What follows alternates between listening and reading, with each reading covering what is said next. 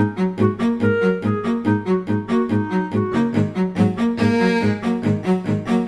A Animaris é uma empresa criada há mais de 25 anos e tem atividade na Ria Formosa, em Faro. Começou com passeios na Ria, o grupo foi depois crescendo e abriu também um restaurante.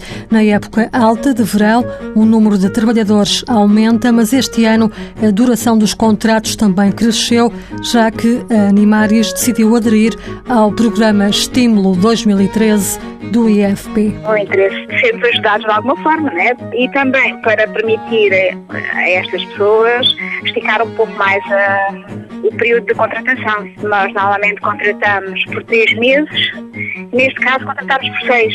Temos trabalho para além dos três meses de verão, não muito, mas temos algum e então resolvemos esticar um pouco mais a, a contratação. Isabel Vicente é sócia-gerente da Animaris. Através do estímulo 2013 foram contratados quatro trabalhadores para várias funções. Há um deles que já tem mais de 55 anos, acho eu. Nesse caso foi para que funções? Foi para mestre de barco. Ao aderir ao programa do Instituto de Emprego, a Animaris garante ajudas para pagar os ordenados dos funcionários contratados os valores não são todos iguais. Depende. Há uns, portanto, que recebemos 50% do salário, mas sei que no caso do funcionário com mais de 55 anos, a medida foi de 70% do salário. Portanto, é uma vantagem económica considerável. Os contratos têm a duração de meio ano.